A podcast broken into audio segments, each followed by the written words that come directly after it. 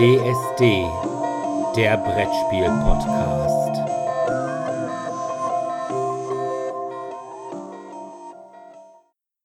Ja, hallo erstmal und willkommen zum zweiten Messeinterview. Neben mir sitzt eine lebende Legende, Mr. Martin Wallace. Mr. Wallace, how do you do? I'm fine, thanks. Hi. I have to admit, I'm a little bit a fanboy because you are surely in my top five board game designers. Although I have to admit, I really like only every second game of you. I really adore Hit the Road because of the fullness of the theme. And I really like Study in Emerald. I like Muga. And uh, I liked uh, Wildlands.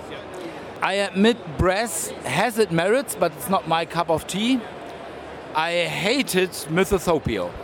So, how's a man who has this broth of board games he's designing?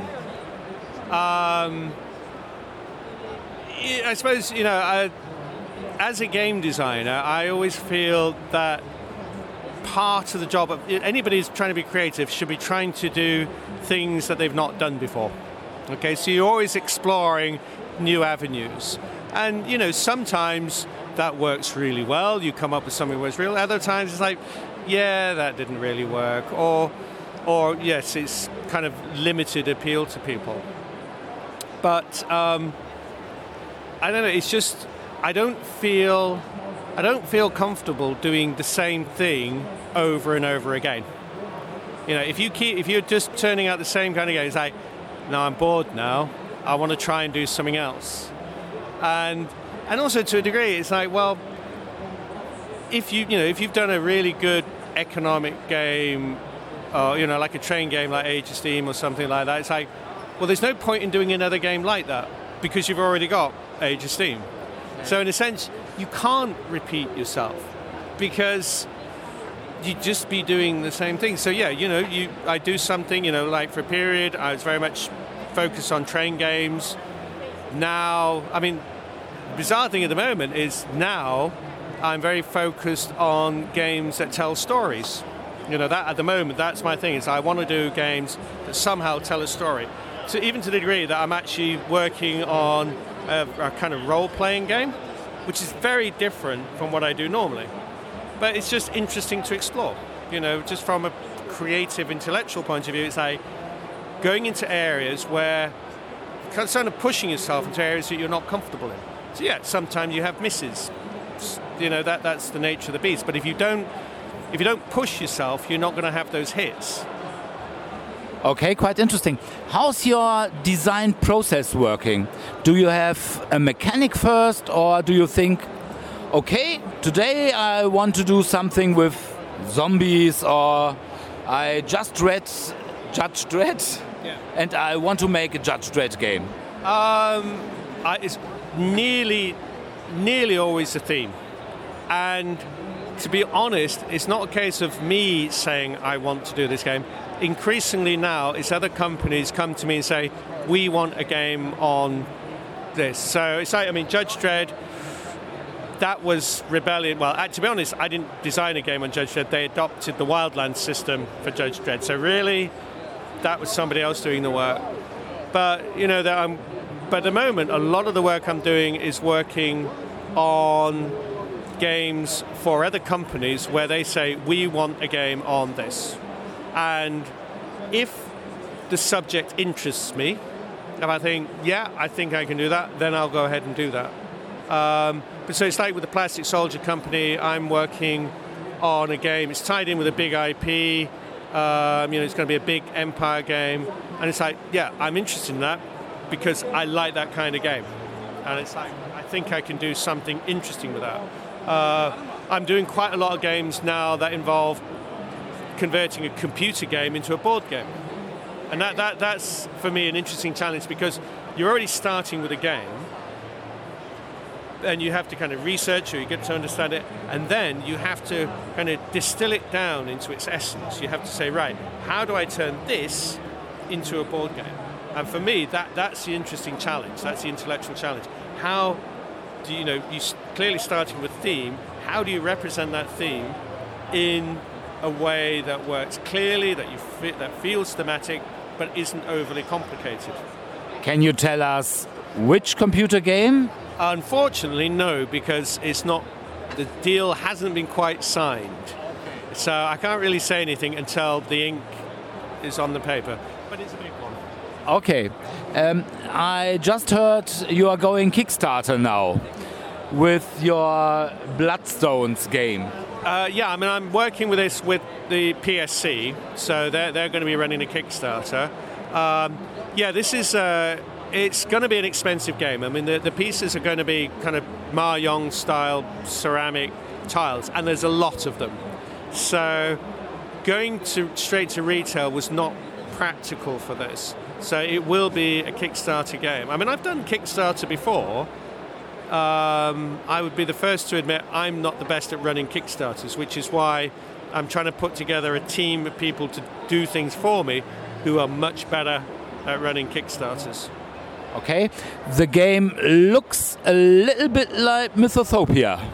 It is utterly different to Mythotopia. Okay. Yeah, I mean, I think you're basing it because the, of the way the areas look. Yeah. But uh, it is completely and utterly different in that you, there's no cards, there's no counters in it. That each player has a set of tiles, and those are units. But the tiles are multi-use.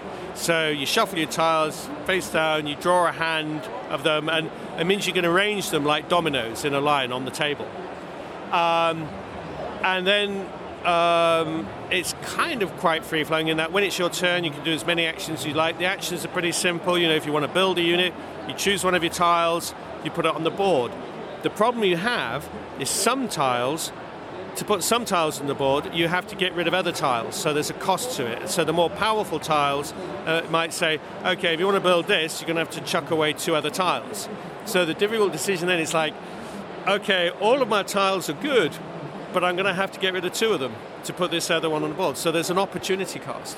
You also have the tiles also have what I call pips dots on them, and those, those are used to pay for movement, to build villages, uh, and they're used in combat. So again, if you use a tile for the pips, you're losing the other things on that tile. So there, there's always opportunity cost. So it is 100% different from Mythotopia. Uh, as I say, you've got fantastic races. So you've got things like you know you've got the dragon riders. So they have dragons in their mix, and dragons are awesome in combat. But after the winner combat, they fly away because they're all they've eaten enough, and so they go off and have a sleep. You've got the, the giants who like building walls. You've got the necromancers who, when they win a battle, they'll bring somebody back from the dead, so they create an army of zombies. Uh, you've, you've got the humans who they, they're just they got extra leaders and they just have bigger hand size. You've got the Viking characters who, who've got a lot more ships and they're really good when they're close to their ships. And then you've got this Chaos Horde who are just like this um, Mongols who they don't have villages, so they're not tied to anything. They just want to destroy things. So, so the game, depending on which uh, races you haven't played, changes the feel of the game. Plus, you've also we've got a lot of different maps that we've designed. Uh, we've also got extra races that we're developing. So the game can be played in all sorts of different ways. You've got different maps, different races, different things. But the, but the gameplay itself, the rules, I mean, the rules themselves are pretty simple, but the depth of play is really deep. You know, what you do with your forces, that's the challenge. Okay, sounds interesting. And um, one last question. Uh, Kickstarter, will it be a one shot or will it be a trend for your work when you do things yourself? Um, well, as I say, I'm not actually doing myself. This has been done through PSC. Um, it will be a mix. If it's a big project, you know, if it's a big game and it's got plastic in it, then it's going to be Kickstarter because it's not really economically viable to do it the normal way.